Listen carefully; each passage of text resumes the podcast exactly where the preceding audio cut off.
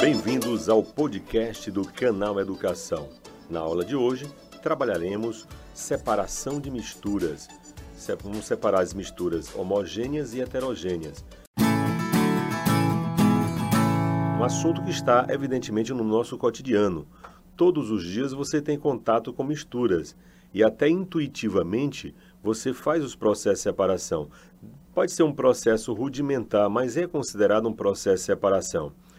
Primeiro nós vamos separar as misturas heterogêneas, heterogêneas, que são aquelas misturas que apresentam mais de uma fase, mais de uma fase. Separação de mistura heterogênea por catação. O próprio nome já está dizendo, o ato de catar. Separar sólidos de tamanho ou cores diferentes através da, da, da catação. Pode ser utilizando uma pinça ou a própria mão. Tá? A separação, por exemplo, das impurezas do feijão é feito por catação. Mas catação também pode ser utilizado, pessoal, é, no tratamento de lixo, do lixo reciclável. Por exemplo, quando esse lixo chega às usinas de tratamento, tá? passam por esteiras e aí vão separando plástico, papel, vidro, metal por catação. O outro processo de separação de misturas heterogêneas, nós temos a peneiração.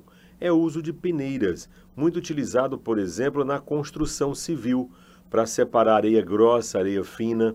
Na própria culinária, o ato de peneirar uma farinha é um processo de separação. É um processo rudimentar, é, mas é um processo de separação.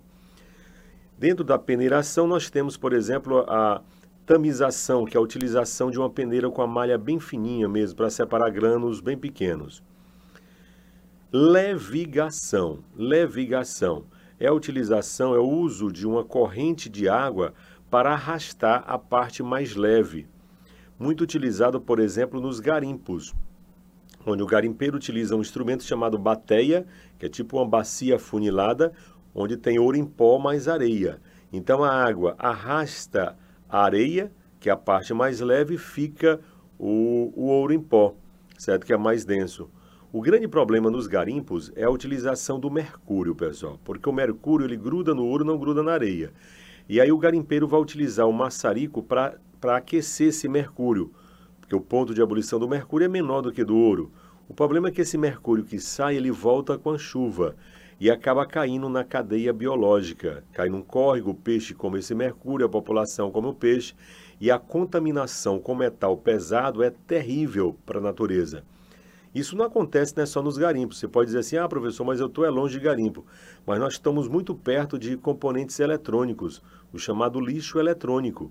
Por exemplo, bateria de celular, tá, que não poderia ser descartado no lixo comum, porque ela contém cádmio e níquel, que é da mesma família do mercúrio, e nós sabemos que elementos situados no mesmo grupo ou família da tabela periódica apresentam características semelhantes, né, propriedades químicas semelhantes. Então, o que o mercúrio causa nos garimpos, o níquel e o cádmio também. Então, qual é o, o ideal? É você descartar esse lixo eletrônico em locais adequados, certo? Em postos de coleta. Tem postos de coleta para coletar essas baterias de celulares. Não pode ser jogada no lixão. Então, a levigação. A levigação também, por exemplo, o fato de você lavar uma calçada com uma, uma água, você está empregando a levigação. Mas o ideal também seria água de reuso, né? Lavar calçada com água tratada não é conveniente. Temos também, para a separação de misturas heterogêneas, nós temos a ventilação. Ventilação é o uso da força eólica, que é a força dos ventos. Está muito comum, por exemplo, para separar a palha do arroz, tá? em usina de beneficiamento de arroz, a ventilação. Posteriormente, nós temos a separação magnética. Separação magnética é a utilização, ou imantação, né? é a utilização, por exemplo, de um ímã. Lógico que um dos componentes tem que ser atraído por esse ímã, como, por exemplo, limalha de ferro mais areia. A limalha de ferro é praticamente o ferro em pó mais areia.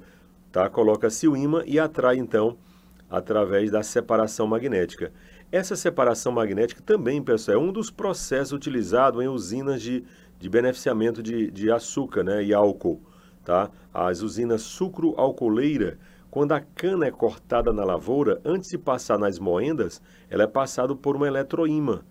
para que atraia né, partes de ferro né, que possam ter vindo da, da, da lavoura e não pode ir para as moendas, que não vai, vai, vai danificar a usina. Então, um dos processos utilizados para a separação é, de componentes metálicos em usinas sucroalcooleira, produção de, de açúcar e álcool. Temos também, pessoal, a flotação. Flotação é a utilização de um líquido de densidade intermediária e que não dissolva nenhum dos componentes, porque se dissolver passa a ser chamado de, de dissolução. A flotação não pode se dissolver. Por exemplo, se eu tenho, vamos supor, pessoal, a serragem mais areia. Se eu coloco água, eu vou, não vou dissolver nem a água e nem a serragem. Porém, a água vai ficar na parte superior, porque é menos densa, a água vai ficar no meio e a areia vai ficar no fundo do recipiente. Então, utilizei um líquido de densidade intermediária e que não dissolveu nenhum dos componentes. Isso é chamado de flotação. Flotação. Temos também, pessoal, a decantação.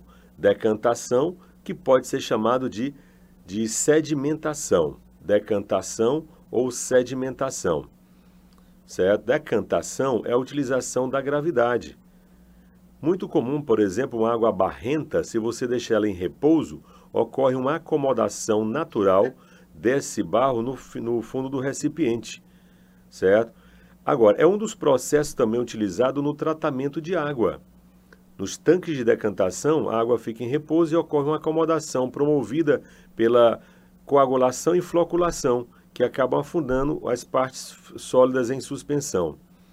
Bom, para certas misturas, quando eu quero acelerar a decantação, eu posso utilizar o processo de centrifugação. É o caso, por exemplo, é uma amostra de sangue. Se você quiser separar as partes líquidas, tá, o plasma da parte sólida, você pode utilizar uma centrífuga, que é um movimento giratório, eu estou forçando a gravidade. E a parte sólida vai ficar no, no, no fundo do recipiente, por exemplo, de um tubo de ensaio. Então, a centrifugação serve para acelerar a decantação. Temos também a filtração comum. Tá? A filtração, nós temos a comum e a, a vácuo. Filtração já está dizendo, é o uso de filtros. Uso de filtros para separar os componentes sólidos em suspensão. Filtração é exclusivo de misturas heterogêneas, certo? É exclusivo. Você não vai filtrar uma mistura homogênea, convenhamos. E a mistura, o filtro, dependendo do filtro, você pode ter a filtração comum, também chamada de filtração simples, ou filtração a vácuo. Na filtração comum, você utiliza o funil de vidro comum, com papel de filtro, ou um próprio pano. Por exemplo, coador de café, coar o café, na verdade, é uma filtração. Na preparação de um cafezinho, nós temos dois tipos de separação. Nós temos a extração que é o fato, o ato de colocar água quente no café, você está extraindo a essência do café. É uma extração. E a utilização de um coador, ou de papel, ou de pano, você está filtrando o café. A filtração a vácuo é feita por um, por um funil especial, conhecido como funil de porcelana ou funil de Bittner, que acelera a filtração. Então, pessoal, todos esses processos que nós falamos, né? de separação de misturas heterogêneas, eles não são 100%, porque são empregados processos mecânicos de separação. Os processos mecânicos não me garantem a total separação dos componentes. Por exemplo, num filtro, pode ser que partículas pequenas do sólido passem pelo filtro. Então, não é 100%. Tá? Nos processos de separação não garantem a totalidade da separação dos componentes, porque utilizam processos mecânicos. Já nas misturas homogêneas, que nós vamos abordar agora, nas misturas homogêneas utiliza-se processos físicos de separação. Processos físicos, que garante que são processos físicos, professor. Utiliza a temperatura de ebulição, a temperatura de fusão, tá, para separar os componentes de uma mistura. Ok? Então, na separação de misturas homogêneas, utilizam-se processos físicos.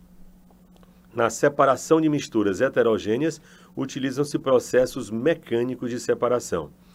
Um dos processos utilizados para separar sólidos sólidos homogêneos é a fusão fracionada.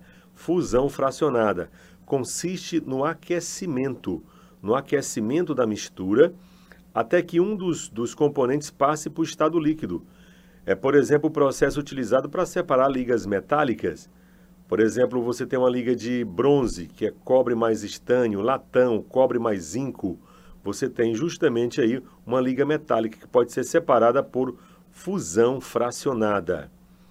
Nós temos também para separar sólido líquidos homogêneo, temos dois processos basicamente. Nós temos o processo de evaporação ou cristalização. É o processo, por exemplo, utilizado para purificar sólidos. Nesse caso, somente o sólido é aproveitado. É o que acontece, por exemplo, nas salinas, a obtenção de sal nas salinas. A água se evapora e o sal se cristaliza. Por isso que é chamado de evaporação ou cristalização. Muito empregado também em laboratórios, né? Em laboratórios. Agora, se eu quiser aproveitar tanto o sólido quanto o líquido, eu devo utilizar a destilação simples. A destilação simples utiliza um aparelho, vários aparelhos. Você tem um balão de saída lateral, você tem um beck e o principal aparelho da destilação é chamado de condensador. Sem condensador não há destilação. O condensador já está dizendo, ó, aquece a mistura, tá? Então o vapor entra no condensador e vai se condensar, ou seja, vai passar de vapor para líquido. Aí você aproveita o líquido de um lado e o sólido do outro. Então, a destilação simples utiliza esse processo. A destilação fracionada é mais empregado para separar líquidos e líquidos homogêneos. Por exemplo, né, água mais álcool, o próprio petróleo, pessoal. Petróleo é uma mistura homogênea e é uma, é uma mistura bastante complexa. Né? Petróleo não é substância.